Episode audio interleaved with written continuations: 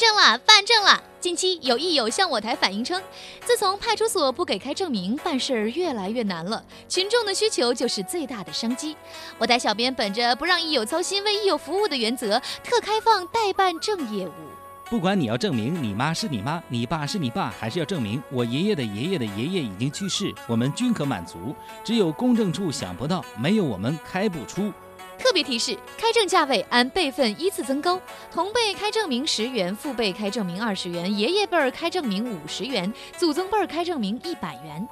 开业之际，为回馈广大益友的厚爱，特推出优惠大酬宾活动，凡十二月十二日之前来我处开证明者，均可享受八折优惠。时间不多，望益友莫失良机。有了这个证，放家里镇宅，走外面保平安，睡觉时候能辟邪，不怕证明多，就怕你没有，还等什么？抓紧时间过来办证吧！对不起，办公室外面有个快递，我得去拿一下了。下面偷偷插播几条新闻。各位益友，大家好，我是想结婚还少个结婚证的小强。大家好才是真的好。透露一下，小强的高中毕业证是我台办证中心印刷的。我是小桑。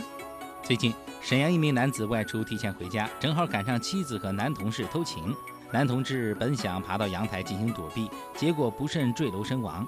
我台有过多年躲避经验的资深王编辑称，一看这娃娃就嫩得很。实践证明，躲在衣柜里比躲阳台上更加安全。如果在衣柜里发现，你完全可以说自己是被雇来看衣服的。前两天，某服装店迎来了两名奇葩小偷，两人声称要给女友买衣服，结果其中一人趁店员不注意，将一件价值四点八万的貂皮大衣塞进裤裆里逃之夭夭。我台评论：自从有了抗战雷，自从有了抗战神剧，全国人民的脑洞是越开越大。从裤裆藏雷到裤裆藏貂，按这个进度来看，下一步就应该是裤裆藏老王了。老王编辑回应称，对此我是拒绝的。近日。一网友拍摄了北京地铁上一名妈妈正在哺乳的照片，并配文称：“公共场所请注意言行举止，不要裸露性器官等。”遭到网友强烈谴责。我台建黄多年的黄博士表示：“建黄这么多年，还真是从未见过如此厚颜无耻之人。如果按这个思想来说，出门是不是还要戴上口罩和手套，不要让其裸露在外呢？毕竟这都和嘿嘿嘿有着密不可分的关系，你懂的。”戏如人生。女大学生小梅捡到一部 iPhone 六 Plus 手机，在归还途中手机被偷，怎奈失主认为小梅演戏，最终在失主的强烈要求下，小梅买了同款手机还给失主。事后，小梅回应称：“我觉得失主也是在演戏，先是故意把手机丢了，然后偷回去，最后让我赔偿。为了个新手机，他也是蛮拼的。”厦门小伙小海被劫匪抢劫后，要求入伙一起抢，在参与到一场抢劫赚到十块钱之后，被警方逮捕。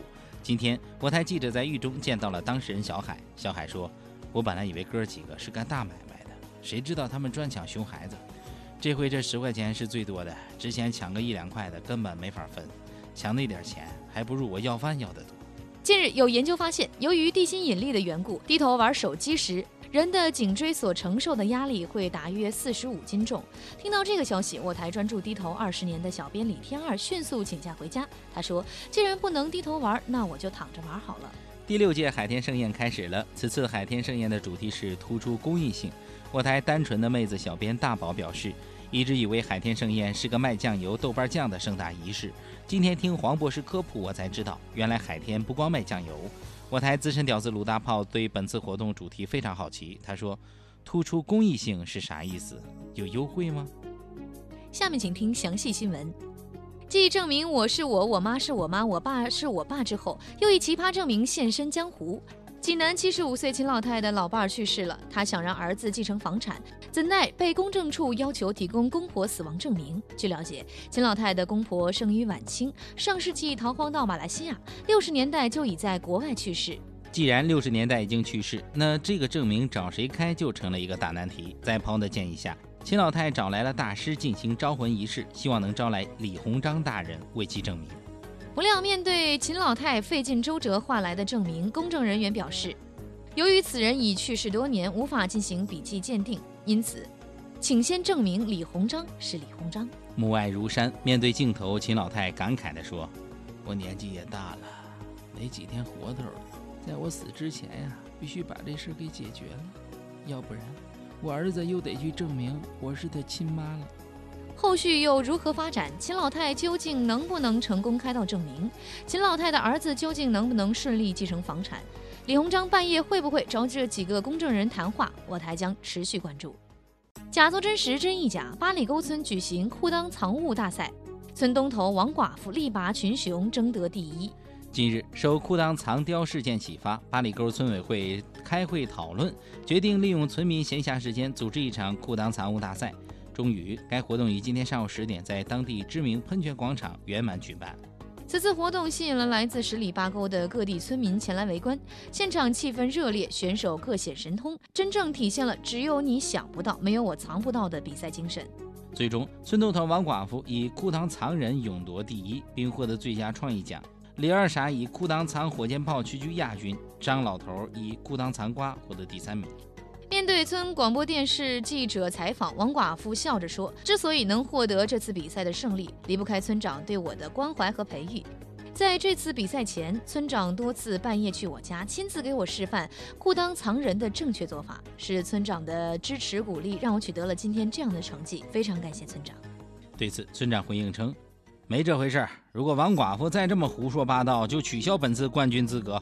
还有，这段掐掉别播。”全程蹲在地上观看比赛，看了大概一百多个人的裤裆的隔壁村卖酱油大哥称，活了四十年，这是我见过的最无聊的一场比赛了。